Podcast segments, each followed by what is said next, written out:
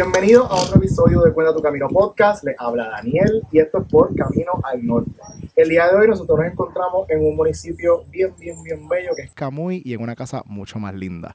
Esta casa le pertenece a la abuelita de la persona que vamos a estar entrevistando el día de hoy que se llama Andrea, que la vengo siguiendo hace un millón de años, que es la que hay, Andrea. Que es la que. Dímelo, ¿está todo bien? Bien feliz de estar aquí, en especial eh, en la casa de mi abuela. Para mí, eh, creo que actually ustedes son de las pocas personas que, que, han- que han- me han visitado, así que ya, ya son familia aquí. Qué bello, qué bello. Y realmente se siente así, se siente como bien familiar. Aquí usualmente hay una hamaca y aquí es donde uno janguea. Que yo, En la casa yo quería hacer el podcast en la maca, pero es que los ángulos no, no nos favorecían, así que pues pichamos eso. Pero nada, antes de cualquier otra cosa, tengo que dejarles saber dos cosas bien importantes. La primera es, como siempre les menciono, estamos en un espacio abierto, así que hay perritos, hay pichones, hay muchas cosas pasando a nuestro alrededor, así Estamos que en el campo. estamos en el campo, así que van a escuchar lo que tengan que escuchar aparte de lo que nosotros estamos hablando acá. Y la segunda cosa es siempre ser agradecidos y hay que darle, obviamente, el agradecimiento, de cada redundancia, a quien está haciendo esto posible. Y esto es gracias a T-Mobile Puerto Rico. T-Mobile Puerto Rico, ya ustedes saben, he dicho esto un montón de veces, pero se lo voy a decir de nuevo porque esa es la que hay. Nos da cobertura en más de 215 destinos alrededor del mundo con internet y textos incluidos sin cargos adicionales. Y algo que un fun fact del día de hoy es que la dama que está aquí presente, que no hemos llegado a ese tema, pero ella vive en Suecia. ¿Y quién tiene señal en Suecia? Esta que está aquí. Esta que está aquí, así que aquí no hay más nada que probar. Así que si ustedes no están en T-Mobile, yo no sé qué ustedes están haciendo, lo he dicho 20 veces, si ustedes no están escuchando esto y no están haciendo un cambio, mala mía por ustedes. Ahora, tienen tiendas T-Mobile por ahí en todos lados, así que pasen por ahí y hagan el cambio. Y si no, llama y te sientes vago, vaga, llama al 1-800 T-Mobile y ellos van a hacer todo por ti. Así que todo esto dicho, yo creo que vamos a dive in al tema de conversación con Andrea. Andrea, eh, primero que nada, gracias por decirle que sí a estos inventos. Ella, como les, como les mencioné, ella vive en Suecia, ella viaja a Puerto Rico y yo dije, "Mm, está la oportunidad de entrevistarla porque es que llevo un millón de años siguiéndote. Creo que desde que llegaste a Suecia yo estoy ahí, following, verificando, chequeando, todo súper cool.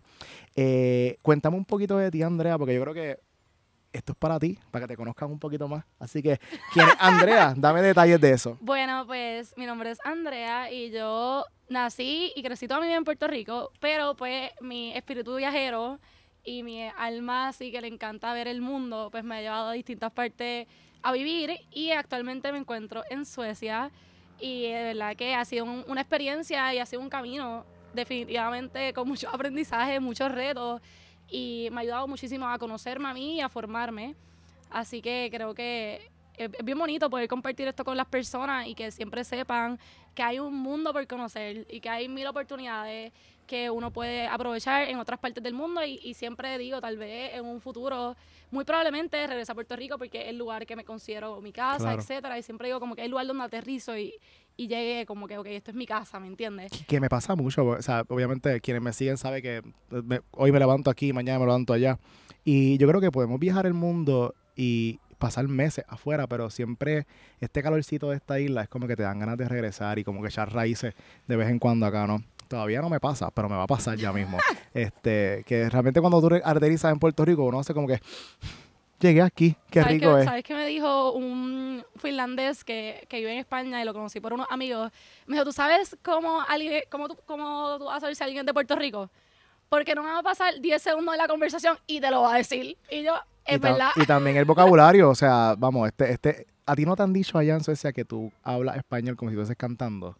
Pues es que como allá hablan hablo mayormente inglés, pero Ah, sí, los amigos latinos que tengo siempre me dicen como, ay, tú hablas como si estuvieras cantando reggaetón.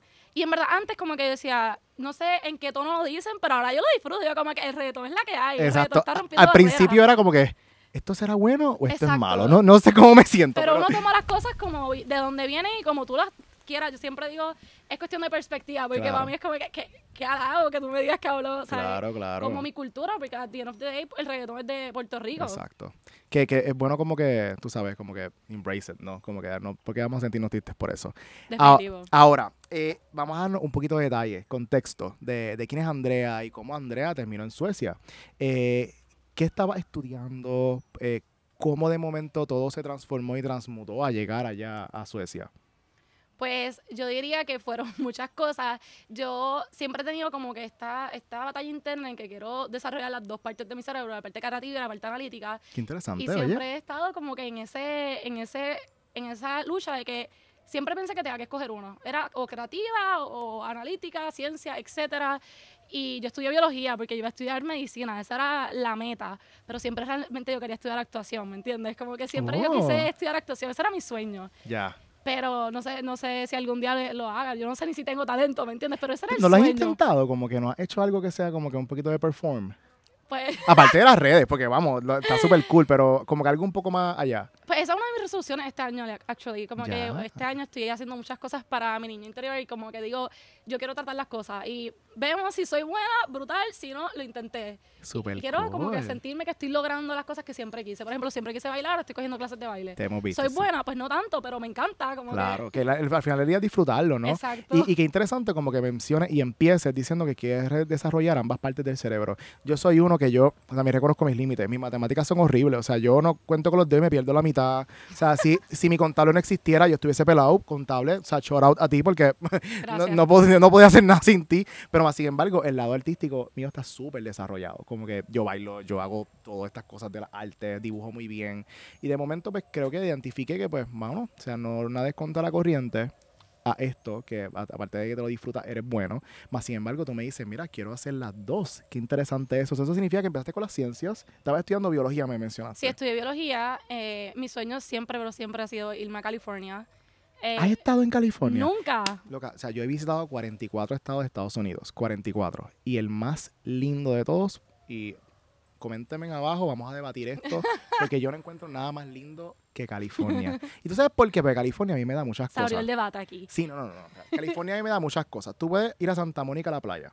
Pero si tú quieres ir a un bosque, subes al Sequoia National Park arriba y tienes los árboles más grandes del mundo. Tienes el Death Valley, que es el lugar catalogado más caliente del mundo. Pero también tienes las ciudades.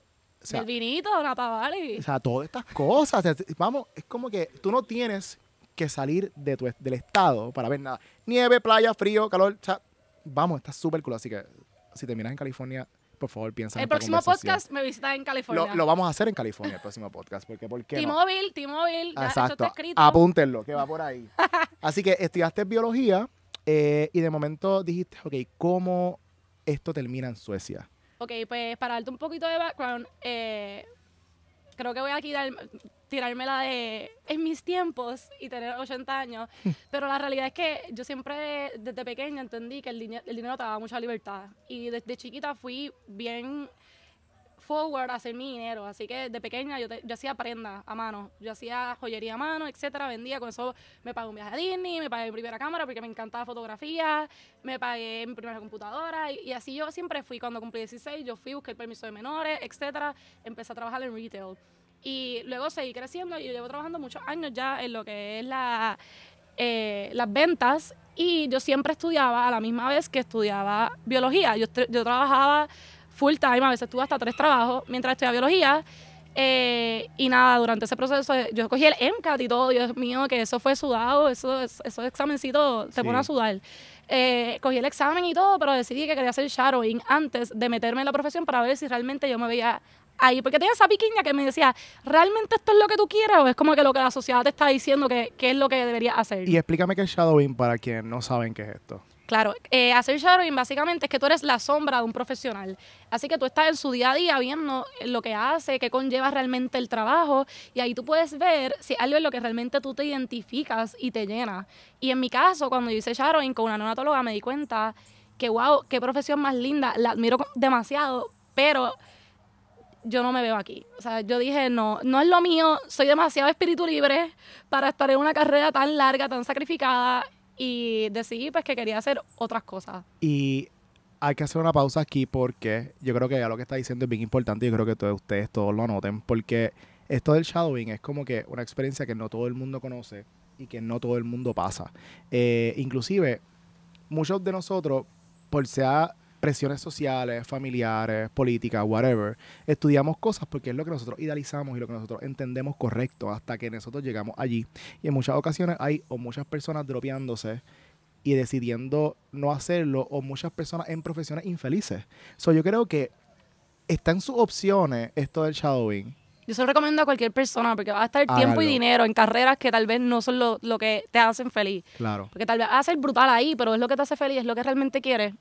Y hay- hay que buscar esas opciones, pienso. Exactamente, así que good, apunten esto, o sea, no le vamos a dar toda la vida, aunque YouTube yo creo que puede estar ahí mucho tiempo, así que cualquier cosa lo en tres años, pues apúntenlo, por favor. Ahora, estabas estudiando biología, hiciste shadowing, te diste cuenta que esto no era la que había. Exacto. Como que, ¿qué pasó ahí? Yo me gradué de biología y actually tengo un minor en literatura, porque así soy, que estoy en mil cosas a la vez. Eh, y cuando me graduó me di cuenta como que, Dios mío, ¿qué voy a hacer con mi vida? Porque yo desde pequeña yo tenía mi 10-year plan. Yo siempre era bien decidida lo que yo quería, escrito, ta, ta, ta, en X cantidad de tiempo yo voy a hacer esto.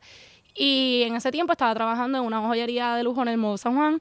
Y mis clientes me decían, ¿por qué estudiar medicina? Si tú eres tan buena con las personas, si eres buena con todo lo que es venta, etcétera. Y yo decía, pero es que esto como que me gusta, lo disfruto, que cool eh, construir relaciones, pero no me veía haciendo tal vez eso.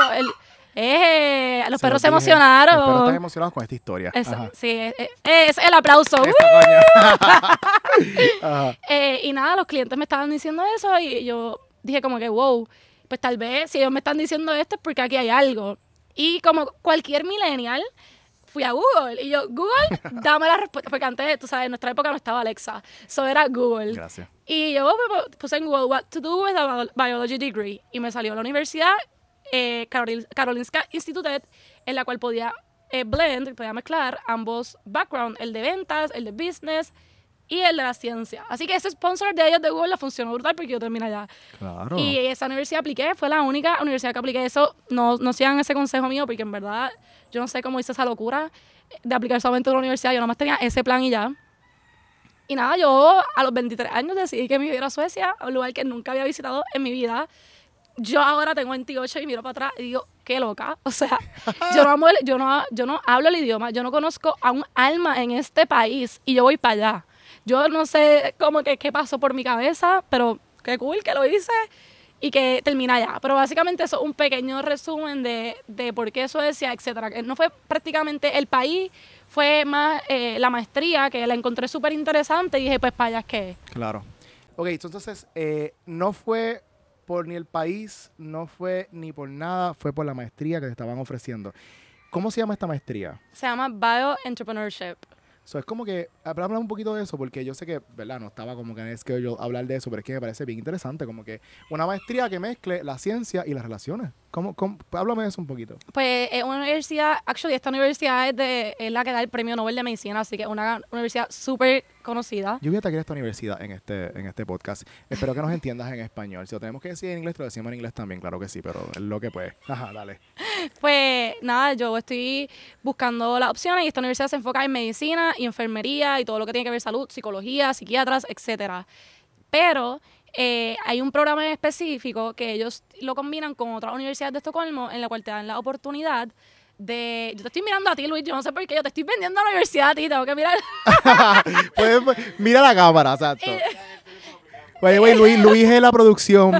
Luis va a salir, mira, para que el shout out de Luis va a salir aquí en el canal de YouTube, la parte de abajo, para que lo sigan, para que sepan de quién estamos hablando. Ajá. Eh, pues nada, la cuestión es que este programa me permitía eh, pues descubrir más el lado de business, etcétera, porque yo tengo un lado científico. Y lo que me pareció súper curioso es que te daba la oportunidad de hacer dos internados más la tesis. Y eso es lo que me encantó porque yo dije, después de haber pasado, porque yo quería estudiar medicina y después no, yo- no quería entrar a un trabajo sin saber qué es lo que realmente yo quería hacer. Así que como esa universidad ya me evaluaba por hacer internado en compañía, etcétera, pues me gustó mucho tener esa oportunidad de experimentar. Claro. Entonces, eh, decidiste irte. Entonces, ¿qué pasó ahí? Ok, tú filmaste, llamaste, dijiste, "Ah, claro que sí, voy para allá. ¿Cómo se fue ese proceso de preparación? Y cuando yo me refiero de preparación, no me refiero solamente a la ropa, ni a la mudanza, ni nada. Es a todo, es a desprendimiento, es a todas estas cosas como que del país per se, de Puerto Puerto Rico. Exacto, pues, la realidad es que yo siempre digo que uno se tiene, en distintos momentos de su vida, hay que, de tu vida, hay que hacer sacrificios. Y en aquel entonces, la realidad es que yo estaba bastante bien. Yo había empezado un nuevo trabajo este, que me estaba dando súper bien. Yo me mudé sola, tenía una guagua que del año, o sea, yo estaba como que bajo los estándares de la sociedad, ha- haciendo las cosas súper bien, tenía una vida bastante estable económicamente, etcétera.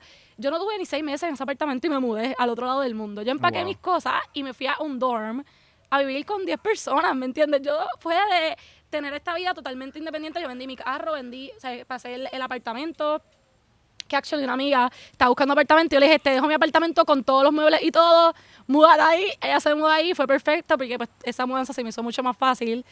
Pero... Sí, porque mudarse por es un Ay, Dios mío, horrible, es horrible. Es de verdad que es de esas cosas que, que, que Sí. bueno que hay gente que lo hace porque yo le pagaría a personas No, para que no, hagan eso. definitivamente. Yo no, no he mudado bien pocas veces en mi vida, pero son esas poquitas veces que tú no olvidas. Es como que, ¿de dónde sale Siempre se pierde algo. cosa? O Siempre sea, se pierde algo. ¿De dónde sale tanto? Yo no sé qué. o sea, bueno, y, y vamos, son- vivimos en privilegio, o sea, qué bueno poder decir eso, ¿no? Eh, pero es como que no se acaba la mudanza esta, pero ajá, sigue. Es que tenga que decirlo. Sí, toma mucho tiempo. En verdad, para mí las, las mudanzas siempre son caóticas. Pero nada, el, el paréntesis de mudanza. eh, nada, yo la realidad es que me enamoré tanto de la idea de como que, wow, puedo ir a otro lugar. Porque había vivido en España cuando tenía 19 años. Y yo siempre me quedé con la. Mm, háblame de eso, espérate, no sabía. Eh. Sí. ¿Te fuiste para España a un internado o algo así? Hacer intercambio. Usualmente la gente lo hace seis meses, yo decidí hacerlo un año. Ya, so ya tú vienes con un background de tú vivir en otro espacio, específicamente en Europa. Exacto. Yo, yo viví en. España eh, un año.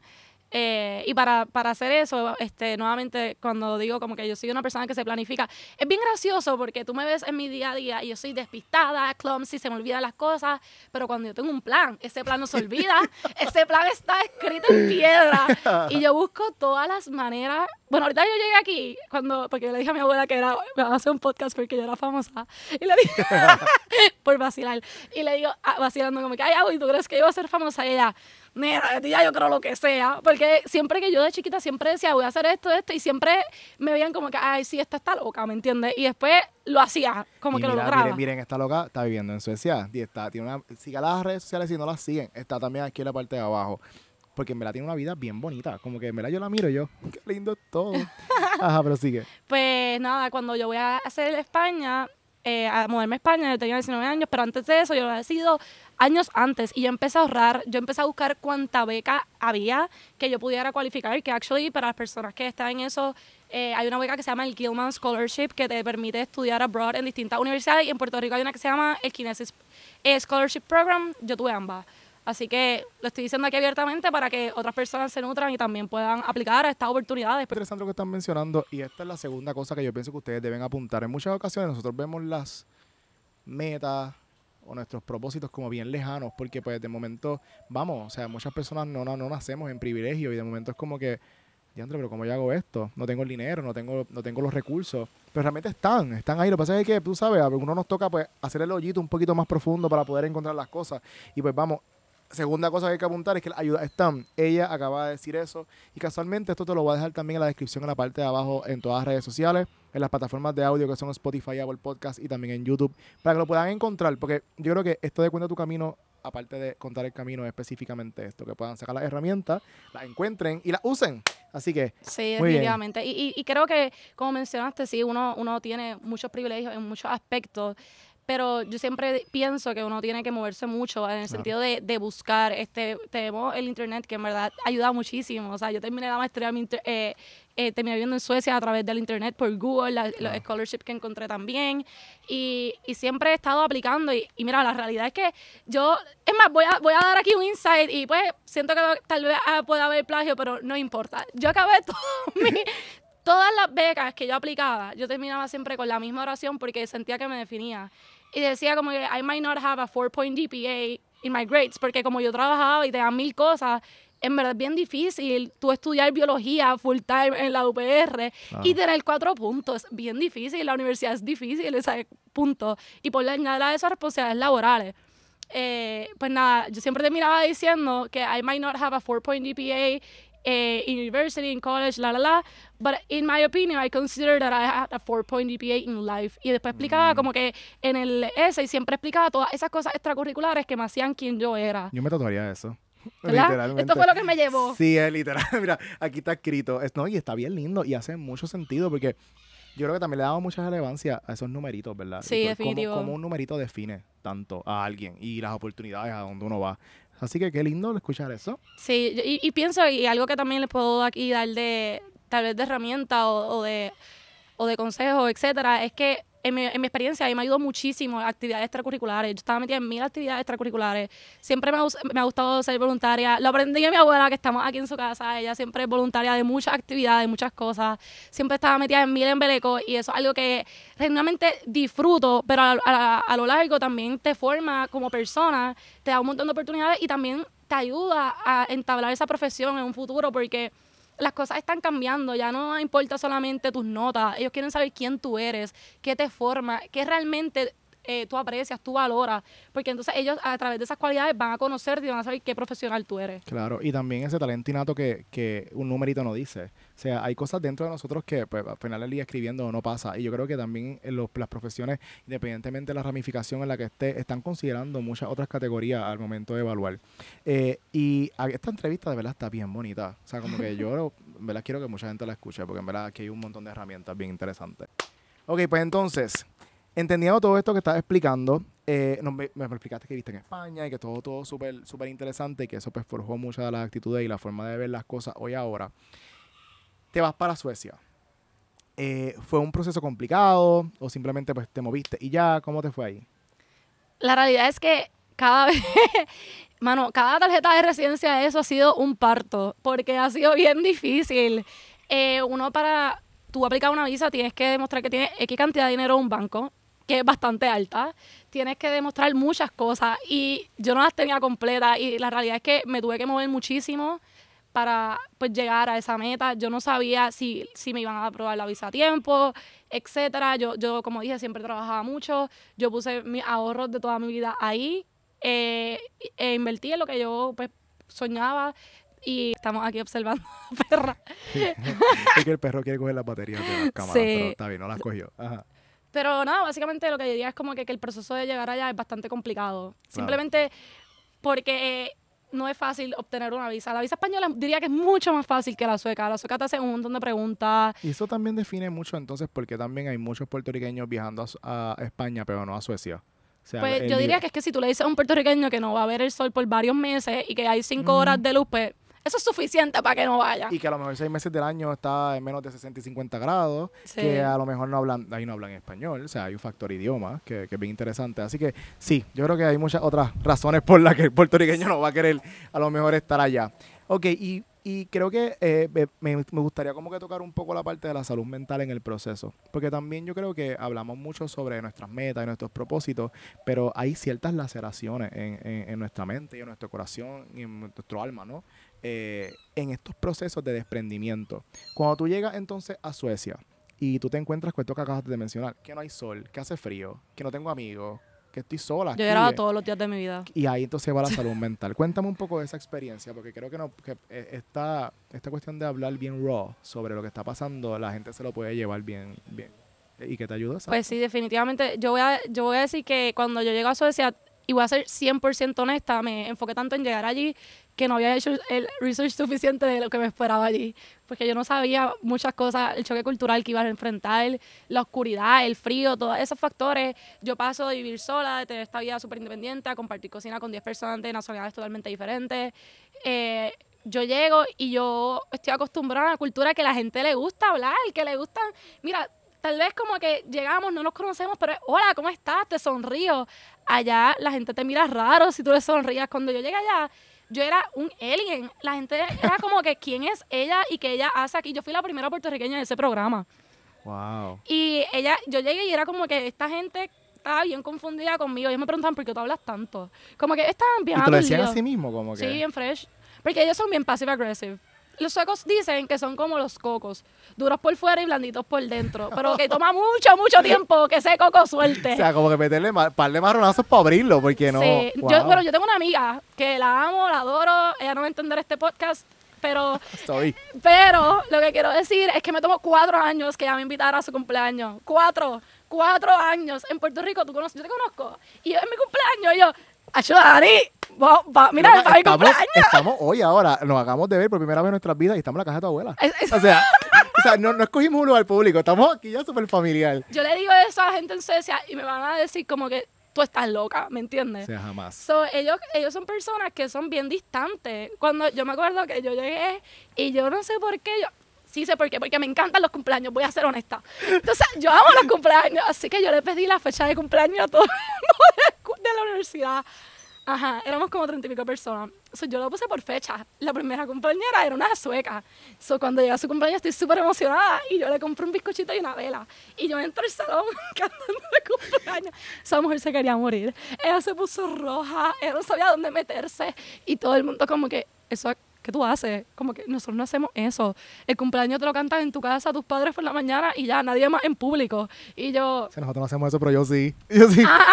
Y después yo, ¿y mi cumpleaños? ¿Quién me va a cantar? O sea, tú pensas, wow, wow, qué, qué historia más linda esta. O sea, como que tú dices. Después de eso no le volví a cantar a más nadie porque dije, esta No, gente, no, o sea, como que lo que ahí entendí, empezamos con los cheques culturales, lo que yo valoro y lo que yo aprecio, lo que me, da felicidad a mí, no necesariamente le da felicidad a otra persona. Claro. Y es que yo empiezo a, a ver la vida bien diferente en muchos aspectos y creo que, que Socia me ha enseñado que las cosas no son blanco negro, son grises y después que llevo casi cuatro años viviendo allá, pues ahora mira, antes me quejaba de que eran tan cerrados, pero ahora mire, digo, como que cuando un sueco realmente te da su amistad, es totalmente incondicional. Cuando yo estaba en el proceso, ¿verdad? Hablando aquí, recapitu- eh, nos fuimos de la salud mental, Sí, pero no importa, dale, que esto está bien bueno. recapitulando, cuando yo estoy en el proceso de renovar mi visa, etcétera, porque yo me gradúo, y un poco de contexto, nuevamente de salud mental, etcétera. Yo me gradúo y yo tengo la crisis existencial más grande de mi vida cuando yo me graduó de esa maestría. Yo me pregunto, yo soy suficiente, ¿cuál es mi valor? Como que yo no, yo estaba bien, bien, bien perdida. Te, te puedo decir que yo no creía en mí, yo no aplicaba a trabajos porque yo no creía en mí lo suficiente. Y yo tenía esta ansiedad constante y este eh, imposter syndrome que yo decía, ok, no, como que no, no, no soy suficiente y no aplicaba nada. Y mis amigos me enviaban resumen, eh, perdón, me enviaban su resumen de ejemplo, me enviaban trabajo, me hablaban y yo entraba, yo, a mí me daba demasiada ansiedad. Eh, apliqué a varios trabajos y cuando me rechazaban me ponía peor, ¿me entiendes? Me daba la mala y se me hacía bien difícil creer en mí y era algo bien extraño. eh, que yo haya hecho, ¿verdad? Porque si lo ves en papel, me acuerdo que vi- fui en uno de esos procesos eh, que estaba así, conocí a esta muchacha de India que me invitó a un evento de Spotify, porque Spotify es de Suecia, para el Día de la Mujer. Spotify de Suecia. Sí, es es sueco. Wow. Suecia es de los países número uno en la innovación. Fun fact. Eh, la cuestión es que ella me invita a este evento que es de mujeres en Suecia y es un evento espectacular. Y recuerdo que estaba esta muchacha hablando y decía, ¿cuántas aquí? Nos dijo que cerrábamos los ojos. Y dijo como que, si alguna vez has dudado de ti, tienes impostor syndrome, sientes que no eres suficiente, etcétera, por favor, levanta la mano. Y cuando ella dijo, abre, abre, abran los ojos, a mí se me pararon los pelos, a mí se me pararon los ojos porque todas las mujeres en ese salón tenían las manos arriba. Y ella dice unas palabras que se quedaron conmigo por siempre. Ella dijo, si tú has sido exitosa y has hecho muchas cosas eh, y has logrado muchas cosas, muchos obstáculos que has sobrellevado, no es suerte. Es, la suerte la puedes haber tenido una vez. Tuviste suerte en eso y lo lograste dos veces. Pero si ya tú tienes, en, en, en facts, como que ella decía, mira los hechos, lo que tú has logrado es lo que tú eres realmente, lo que, lo que tienes la capacidad de hacer y lo que puedes seguir haciendo. Y eso fue lo que me abrió un montón los ojos. Y pues esas personas, como te digo, me fueron ayudando y mis amigos allá, o sea, eso, ellos tienen una campaña de Andra, quédate en Suecia, ¿me entiendes? Como que ellos me ayudaban. Pero Ah, qué lindo, ¿verdad? Como no, que ellos fueron súper, súper especial. rompiste muchos cocos allá. O me tomó. Te tomó, pero lo lograste. Pues, Tenemos los animales emocionados con el podcast Sí, también. no, pero es que va, tenemos audiencia el día de hoy. Aquí hay un gato, dos perros, un- una cotorra allá abajo, pero es que así son los, estos son los mejores podcasts, confíen. Y abuela también la tenemos Abucamuy, aquí. abucamuy. Abucamuy. Eh, ok, nada. Ah, Entonces, hello. ah, Luis, Luis, Luis, oye, Luis, Luis. está aquí, oye. Dios Perdone, mío. Que, que Luis es, la parte... eh, sin Luis aquí no hay nada. O sea, no estuviese, nadie, no grabando Ay, esto. Luis, no. Nada, ok, regresamos. Eh, vamos de de nuevo, salud mental. Eh, estuviste en Suecia. ¿Cuánto tiempo te tomó a lo mejor acoplar cuerpo y mente a este espacio eh, donde pudieses sentir la comodidad que hoy sientes? Y me explico, o sea, me gustaría que aparte del choque cultural hay un choque ambiental. Eh, vivimos en Puerto Rico donde es verano todo el año. Allá viví- vive en Suecia donde no es verano todo el año, a- casi invierno todo el año. O sea, sí, yo sé que hay momentos de calor como cualquier otro país, pero que hay un perro chillando y me da mucha pena. ¿Dónde está? Gira. ¿Qué te pasa? Vente. No, no llores. Salud mental. Los perros también hay que... Sí, sí, claro que sí. No estés sola, vente para acá. ok, eh, sa- salud mental, regresamos. Eh, ¿Cuánto tiempo te tomó acoplarte a esto del frío, del calor y, y la gente y todo esto? Yo, yo diría que me tomó más de dos años full. El tercer año me empecé a sentir más cómoda. Eh, incluso cuando yo decido quedarme un año más en Suecia, llamo a mi hermana cuando me voy a graduar y digo, creo que me quiero quedar en Suecia, pero tú estás bien. Estoy preocupada, como que jamás tú me habías dicho esas palabras, porque en verdad el primer año para mí fue, o sea, obviamente todo siempre tiene algo lindo, pero fue bien difícil. Y esa oscuridad, esa distancia entre las personas, yo ponía tanto esfuerzo en hacer amigos y nadie quería ser mi amigo. Y yo como que, pero ¿por qué no quieren ser mi amigo? y es porque esas personas son personas que tienen son amigos de toda la vida. Ellos son amigos desde los tres años para la vida. Claro. Y son personas que se les hace difícil entrar un poquito en su círculo social. Y mi universidad era un tercio internacional, un tercio europeo y un tercio sueco. Entonces, pues, ahí em- empecé a tener más interacción con los internacionales. Claro, con- no eran, con los- no eran con los cocos, era con los que no eran tan cocos. Exacto. Y, pero lo que diría es como que yo identifiqué, bueno, la realidad es que a mí me daba un punto que a mí me daba muchos ataques de ansiedad porque no solamente estoy en un país nuevo, estoy estudiando algo que yo nunca he estudiado, yo nunca he estudiado business. Era términos totalmente nuevos, un sistema de evaluación totalmente diferente a lo que estaba acostumbrado, un, un examen por semestre. Es que todo es diferente. Es hasta, todo la, es hasta la diferente. comida que te estás comiendo, cosas como que tan básicas. Eh, mirar a mi alrededor y ver cosas tan organizadas. Porque, porque me- yo, yo he estado en Suecia y, y- y he estado en la mayoría de los países nórdicos. Lo único que me falta es Norway.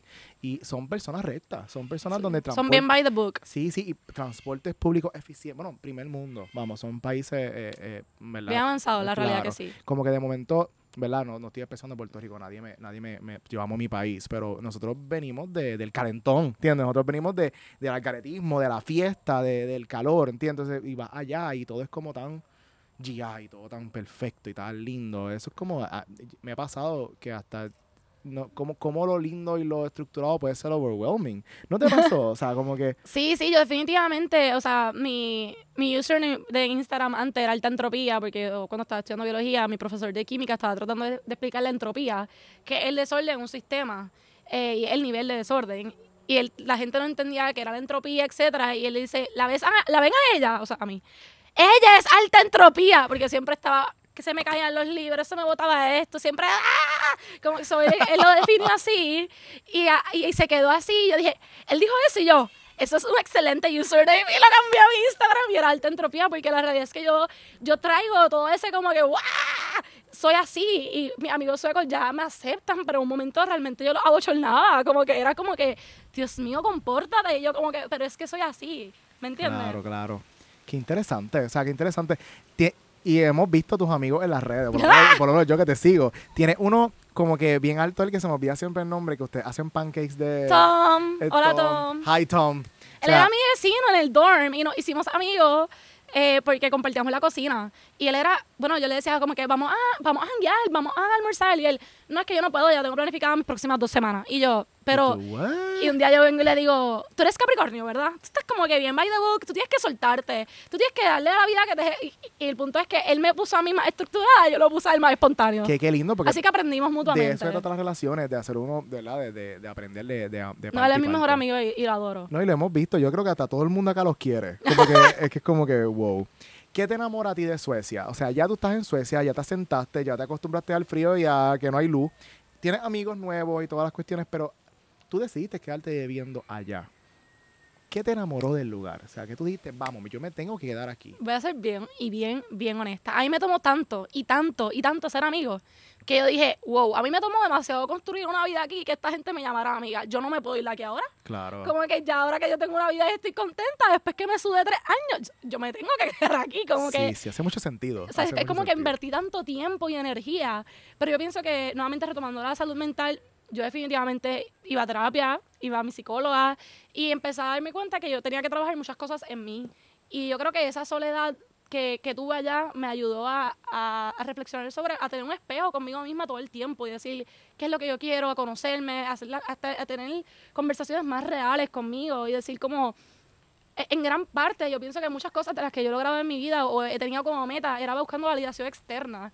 Y me di cuenta, wow, hasta qué punto yo puedo seguir viviendo la vida con va- validaciones externas. Y creo que también por eso fue que cuando me gradué, entre esta crisis existencial, que yo trabajé en un restaurante por un año antes de trabajar en lo que estudié.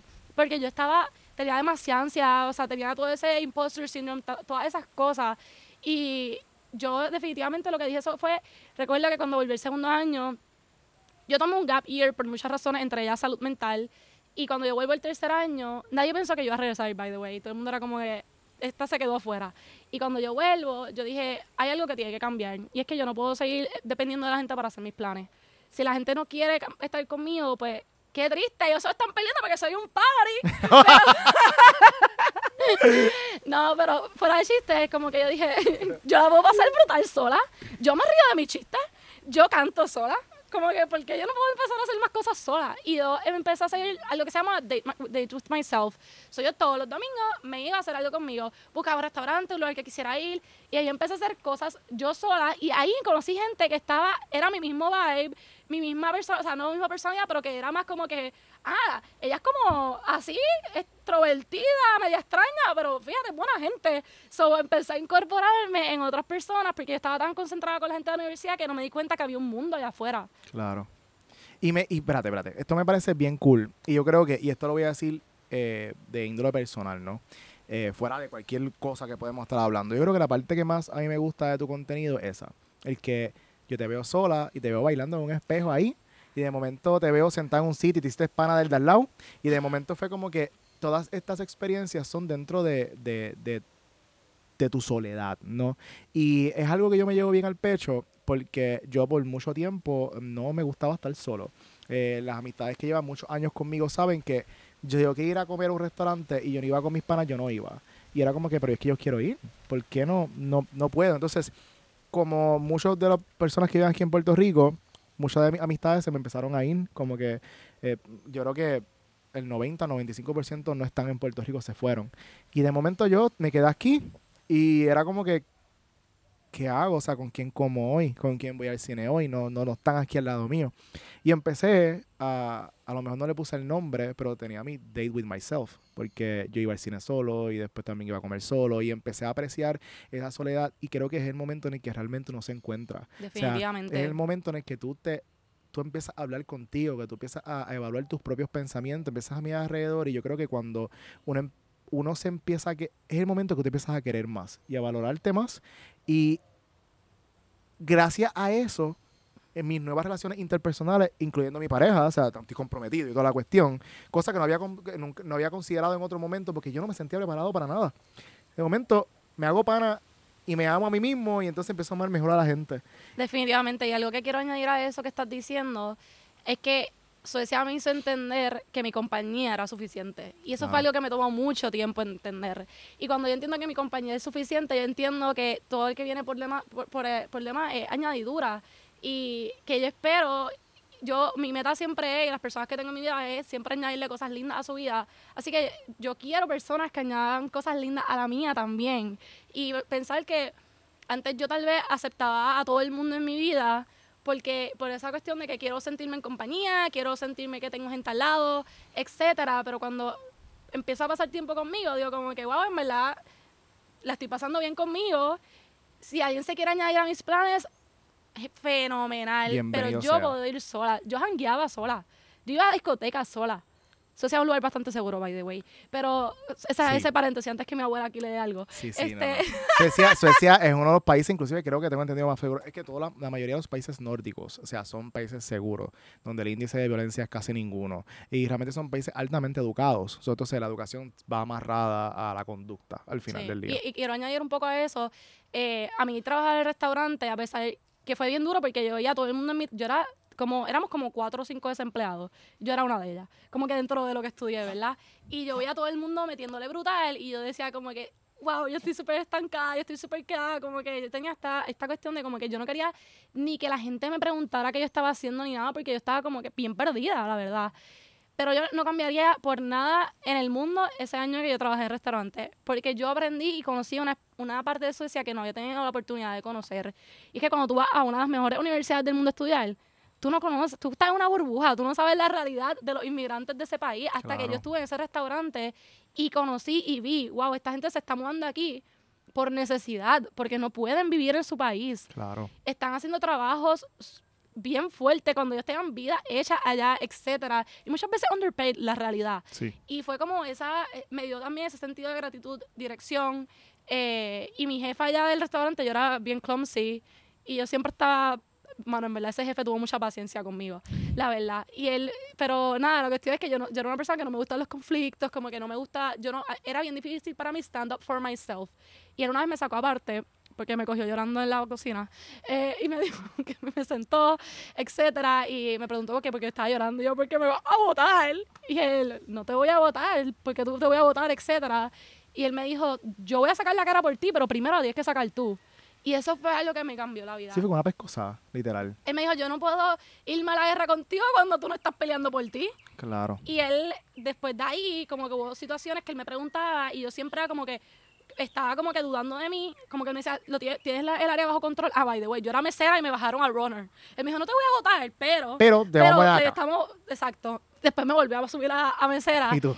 Exacto. Y él me preguntaba, ¿tienes las cosas bajo control? Y yo, eh, sí, pero. Y él, si tú me dices sí, para mí es suficiente. No, te, no empieces con el pero porque entonces ahí dudo de ti. Y ahí te voy a dejar Y veo, y todo está bien. ¿Por qué estás dudando? Y eso me ayudó. Y ahora en mi aspecto laboral profesional dentro de lo que estudié, me ha ayudado muchísimo a hablar como que cuando algo no estoy de acuerdo, cuando etcétera, me siento incómoda, lo puedo hablar abiertamente, algo que jamás hubiera hecho. Eso se aprende con calle, eso no se aprende en la universidad. Exactamente. No hay un libro de la universidad que te dice pelea por ti. Ok, entonces. eh, yo te sigo en las redes sociales por todo lo que mencionaste, pero algo que me encanta, es tu contenido. Y a mí me gustaría como explorar y me hablara un poquito de dónde sale ese amor por grabarte. O sea, por grabar todo tu alrededor y como que de dónde sale el amor al teléfono y a las redes sociales. Pues mira, eh, creo que estábamos hablando un poquito de esto antes que empezáramos el podcast y es que cuando en nuestra generación, yo tengo 28 años, estaba en la universidad, yo me metía en Instagram y al principio me acuerdo que era súper fun porque era mis zapatos sucios, hashtag dirty shoes, etcétera, pero eso evolucionó a esto de los bloggers, influencers, etcétera. Y yo me metía en las redes sociales y decía, wow, mi vida en verdad soquea mi vida como que mi vida es bien lejos de ser perfecta yo tengo muchos retos como que y, y, y yo sé que como yo muchos otros yo dije sabes qué yo quiero empezar a hacer contenido más raw contenido más que hey esta soy yo soy imperfecta me pasan mil cosas mil papelones y la vida pues toma mil rumbos pero al final del día es esa evolución es ese trabajo es todo eso. Y porque uno, como dije antes, en verdad yo soy bien joseadora y yo busqué maneras de ingreso en Suecia cuando podía estudiar que yo pudiera hacer y yo empecé a buscar y yo encontré que la universidad le pagaba bloggers y yo, ay pues yo me voy a convertir en una blogger, ¿por qué no? Claro. Y empecé a hacer videos para cuando yo fuera a Suecia poder enseñarle un portafolio y que me contrataran y me contrataron. ¿Te contrataron de blogger allá? Sí, yo era blogger de la uni. No lo vi, nunca lo vi. ¿Lo Sí. pusiste? Sí, era YouTube de la universidad. Ah, es que estaba en otra plataforma ya. Qué cool. o sea, te, eras blogger de la universidad. Sí, ahí es que empieza como que, o sea, pero yo, yo empiezo a hacer todas estas redes sociales porque uno digo como que, wow, quiero ver el contenido más real, etcétera.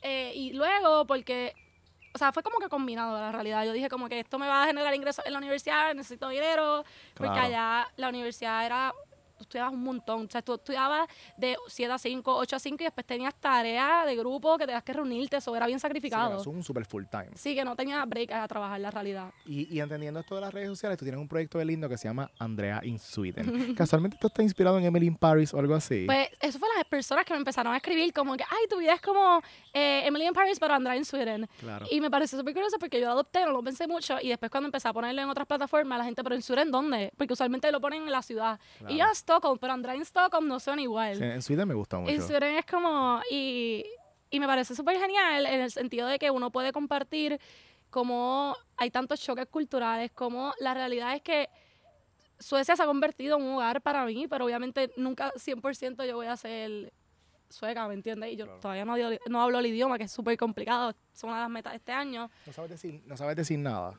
Eh, Puedo decirte muchas gracias. Tusen tack. Ok. Eh, algo, algo, muy Sí. bien. Es como cuando yo Hay voy que a... ser agradecido. Claro, cuando yo voy a los países que voy a visitar, que son idiomas así como medios complejos, yo siempre aprendo a decir cerveza, baño, comida. Ok, Como que, y hola. all, eh, all, eh, baño, toilet y comida. Depende de la comida. So, eso. Y cheers es col. ¡Skol! Sí, o porque- si estás como que entre panas, es como que pus pus. Pus pus. ¡Qué lindo eso! No me sabía el pus pus. Sí, que me encanta pasó trabajando en el restaurante que yo le digo a alguien, porque eso es otra cosa, a mí en el restaurante me mandaban a, porque eso sí es la realidad es que no dan propina, pero como yo hablaba mucho, lo- los otros no les gusta interactuar tanto con la gente, me mandaban a mí para que nos dieran más propina, porque yo le hablaba tanto a la gente que era, o que estaban bien felices con el servicio, que estaban mareados, y era como que a silencio te vamos a dar propina. Sí, sí, toma. Y Llévatela. yo una vez le fui a decir, como que yo I engage un montón con las personas, y yo vengo y le di la cerveza, y yo le digo, pus pus, y se la pongo, y ella me dijo, era una señora y su esposo, y dijo, no, me dijo, me deberías decir primero salud antes de estar diciéndome como que pus pus. Y yo, porque es kiss kiss, como que primero doy salud antes de estar diciendo beso beso. Y yo, Ok, sorry. sí. Y Sorry. yo, bueno, lección aprendida. Exacto, porque es que todos estamos aprendiendo todo el tiempo. Exacto. So, entonces, eh, by the way, Andrea in Sweden es un canal en YouTube. So, que, so, by the way, también va a estar en las descripciones en todas las plataformas de la parte de abajo. Pero si quieren dar la vuelta y ver la vida de ella así super raw y super cool, en verdad, da sin la vuelta por allá. En verdad, yo me lo disfruto. Yo he visto todos los videos. Así que, en verdad, está súper bueno. Entonces, y si te conviertes en blogger de la universidad, eh, seguiste entonces trabajando tus redes sociales. ¿Esto te ha traído otras oportunidades fuera del blog en la universidad? Sí, definitivamente he trabajado con marcas en Puerto Rico, he hecho colaboraciones en Suecia, eh, he, trabajado con marcas allá, he hecho más modelaje. Y algo que a mí me encanta de eso de, ¿verdad? de Andrea en Sweden es que al final del día es la historia de una persona que, eh, y yo creo que uno cuando está. Yo vivía en Puerto Rico, yo nunca cuestionaba o pensaba la vida del inmigrante. Yo pensaba esa, toda la historia que lleva, todos los sacrificios, etcétera. Y cuando yo voy a Suecia, realmente empezó a vivir esa vida de inmigrante, no cuando estoy en la universidad, porque estoy en mi burbujita, cuando salgo al mundo real. Y ahí es que yo empiezo a darme cuenta, wow, el housing es bien difícil de conseguir. Esto, esto, los trabajos, todo. Todo era bien, bien o sea, tenías que con- conocer gente. Claro. Y era difícil como que moverse en muchos aspectos. Y, y era mucho más retante, obviamente, que un local. Claro. Sí, sí, no, realmente hace un montón de sentido.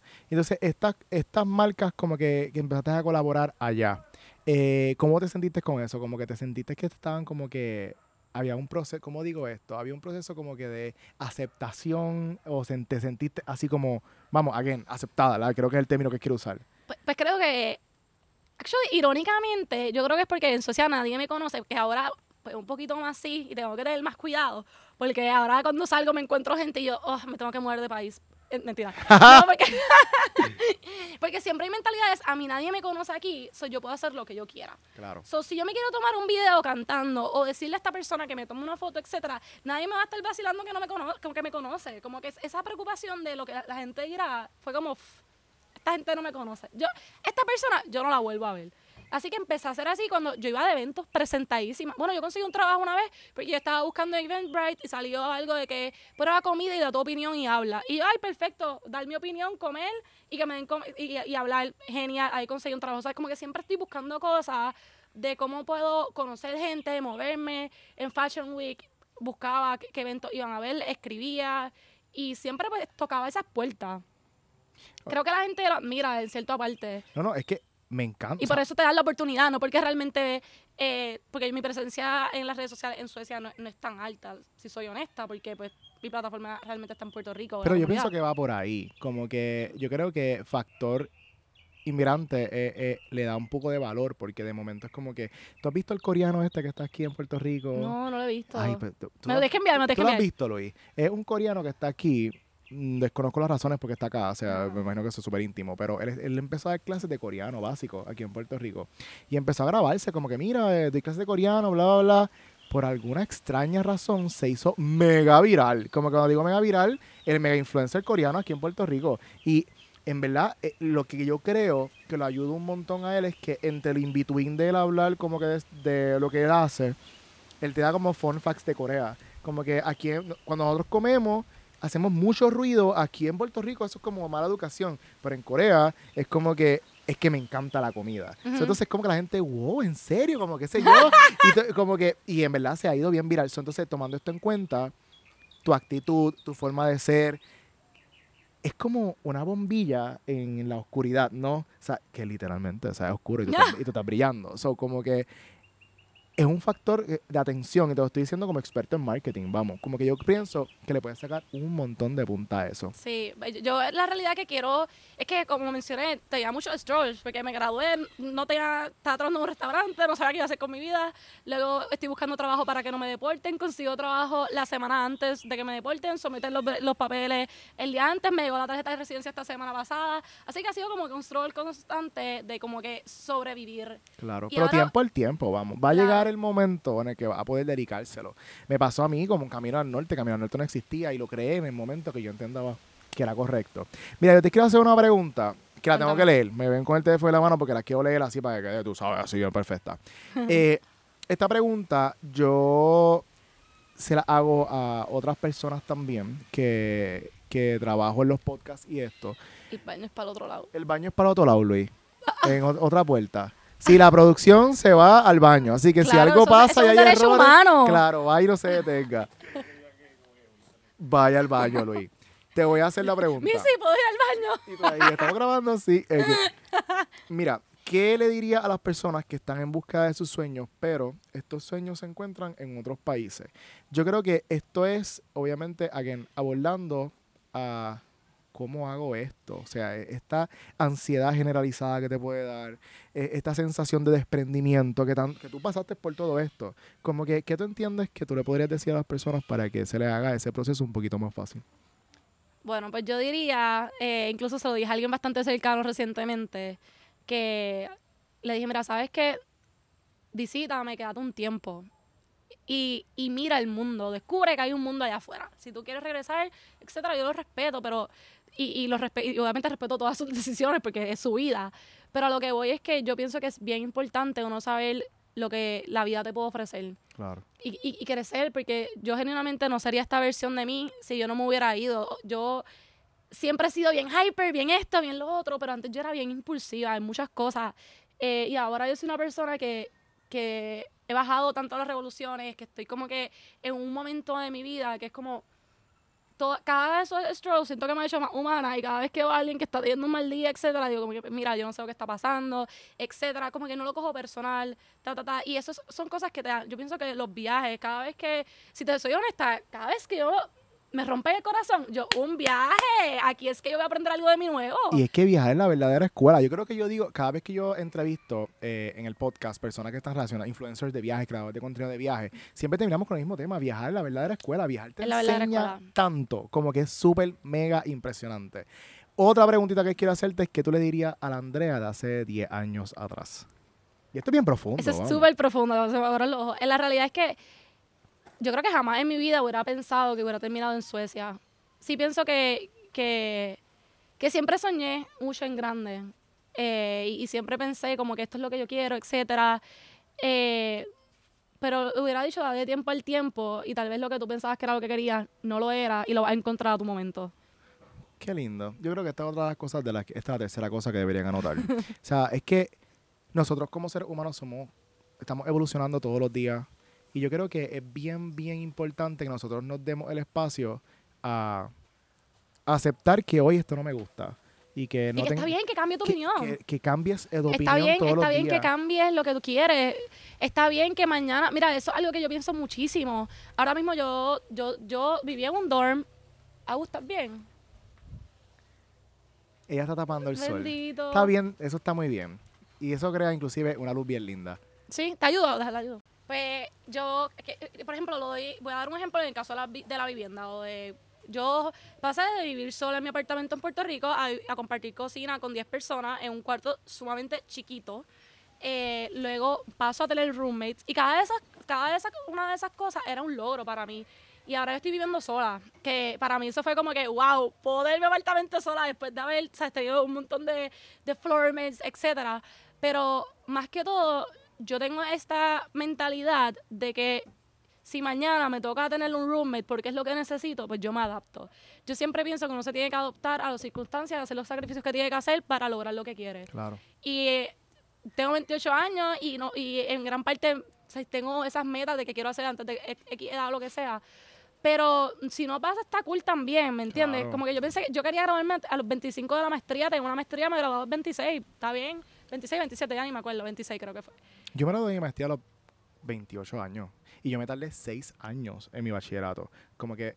Y tú me Es que hay una vida para estudiar, hay una vida Claro, para trabajar. pero es que también la gente no sabe todas las cosas que uno pasa por eso. O sea, yo, y no es que voy a ponerme a abrir toda- todas estas experiencias de vida, pero yo creo que, que hubo un momento en el que yo al cuarto año, que yo veía a todos mis compañeros graduándose, yo todavía me faltaba como que literalmente dos años más. Como que yo, Dani, ¿qué estás haciendo? Y no se frustra por esta cuestión de lo que tiene que ser, pero realmente no tiene que ser así. O sea, no. tiene que ser cuando tenga que ser, en el momento que tú entiendas correcto tu paso, tu tiempo y en tu espacio. Definitivamente, y todo el mundo. Eso es algo que yo pienso que quiero, quiero recalcar y decir súper abiertamente. Todo el mundo tiene un camino, un camino al norte diferente. Todo el mundo lo tiene diferente. Y lo que conocemos y vemos de las personas, nadie sabe la historia, los struggles en Claro. su vida personal que, que lo han llevado o lo han empujado a trabajar duro por lo suyo, ¿me entiendes? Como que nadie sabe por qué esa persona es que se está mudando, por qué está haciendo esto. O sea, todo- todas las personas son un mundo. Y, y porque una persona lo haya hecho a los 25, otra a los 28, otra a los 40. Todo- de, para mí, eh, de, la- de las cosas que yo más admiro en la vida es cuando yo veo a las personas reinventándose. Cuando yo veo a alguien de- a los 70 años diciendo, yo quiero tratar el ballet ahora, que mi- mi- las que con las que yo cojo ballet tienen 70 años y son unas mujeres que están súper duras en el ballet, le meten brutal, son profesionales. Y yo digo, wow, estas mujeres me inspiran tanto. Porque. Ellos no dejan que eh, la edad o lo que la sociedad dice las defina. Y es- yo quiero vivir mi vida así. Y que cada vez que tú te reinventas, es otra propuesta más de valor que tú le estás haciendo a la vida. O sea, es, es sacar como que toda esta energía de nuevo e invertirla. Eso es de valiente. Y realmente de los pendejos no se ha escrito ningún libro. O sea, escriben de la gente que realmente lo, lo ha hecho, ¿entiendes? Así que cada vez que tú lo intentas, cada vez eso realmente merece un logro. Y Sí, merece es un éxito. logro y y definitivamente creo que se debe celebrar. Yo celebro todo. Yo crucé la calle y yo, ¡uh! Te hemos, te hemos visto. y en verdad, volvemos. Y yo sé que lo he dicho muchas veces, pero síganla, porque realmente es un, co- un contenido que a veces yo me levanto en la mañana, porque obviamente hay horarios distintos. So, yo veo los stories de ella de otro momento. Y yo los veo y honestamente es como. Yo empecé el día tan bien, o sea, como que lo vi, yo esta nena me encanta, como que yo estoy contento viéndolo. Mira, otra pregunta que yo quiero leer, y esto lo cito de uno de los pod- de, la- de las personas que hace podcast aquí en Puerto Rico, que se llama José Galinde. Obviamente siempre hay que citar a la gente, porque eso es importante.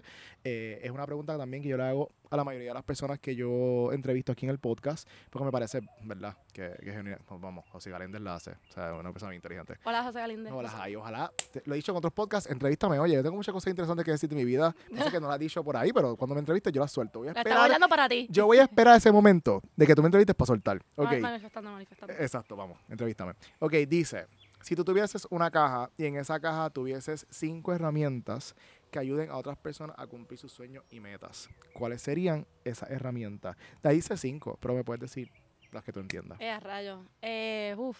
O sea, esta pregunta está bien profunda, la verdad. Sí.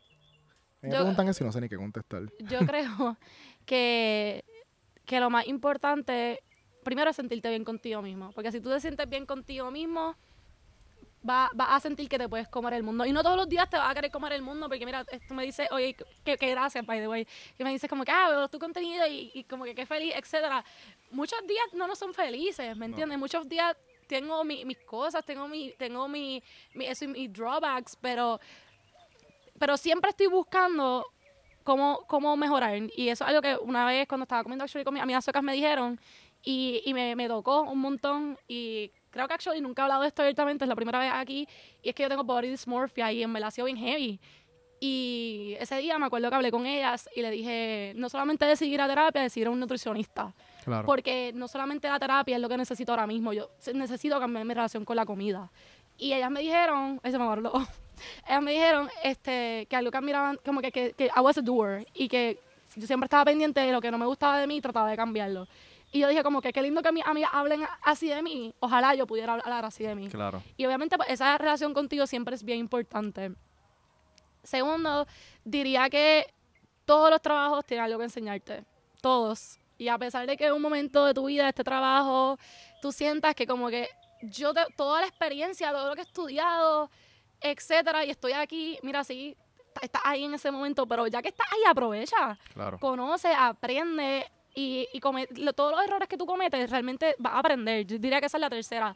Eh, mi maestría siempre nos decían que si vas a cometer errores, business al fin, que los cometas al principio. Que mientras más rápido tú cometas los errores mejor porque menos pérdida en recursos vas a tener y es cierto. Claro. Cuando más grande eres, más, eh, ¿verdad? En compañía, etcétera, más dinero vas a perder. Así que no tengas miedo a fracasar y, y yo no lo veo ni como fracaso, ni como fracaso. Cada vez que algo, me, bueno, en el momento me voy en la mala, lloro, etcétera, pero yo necesito llorar para funcionar. So, después que lloro, digo, ok, que esto me está enseñando, eh, esto no es un fracaso, esto es una, una enseñanza gratuita que la vida me está dando. Claro. Y eh, diría que cuarta, que trust the process. Uno siempre, siempre tiene que confiar en que se va a poner mejor. Eh, que el struggle que tú estás haciendo y que los sacrificios que estás haciendo en un futuro te van, se van a devolver a ti. Porque es imposible que tú lleves trabajando toda tu vida para estar mejor y no lo estés. Tú vas a estar Claro. mejor. Definitivamente, o sea, y doy fe de eso, de que toma tiempo, no es un proceso lineal, pero vas a estar bien, vas a estar mejor, vas a estar cada vez, te vas a sentir mejor contigo y, eh, y vas a poder seguir hacia adelante. Y, y diría que quinto, y, no hay ningún orden aquí en las últimas cuatro, Sí, sí. pero diría que es bien importante las personas con las que te rodean. Mis amistades son personas que añaden tanto y tanto a mi vida. O sea, son personas que yo, que yo para, para mí son un hogar, ¿me entiendes? Como que, que yo puedo, yo sé que, que, que son personas bien incondicionales que me aceptan y hemos construido esa relación en la cual nos ayudamos, nos motivamos, pero a la misma vez aprendemos juntos. Y, y creo que eso es bien lindo. Uno tiene que rodearse de personas que quieran aprender contigo de la vida. Porque si tú estás con personas que no te hacen sentir cómoda, tú te vas a estar limitando tanto. Así que uno tiene que siempre tener personas que... Luis- Nunca había pa- escuchado Para esa. quien no escuchó a Luis, y esto otra cita de José Galíndez, José Galíndez te lo estoy diciendo. No sé qué Eso lo estás dice José. Galindo. Dios mío, ahorita voy a Sí. escuchar su podcast. No, hay que escucharlo, bien bueno. Eh, Luis dice, y Jos- citando a José Galíndez, que si te rodeas de cuatro pendejos, astronauta no vas a ser.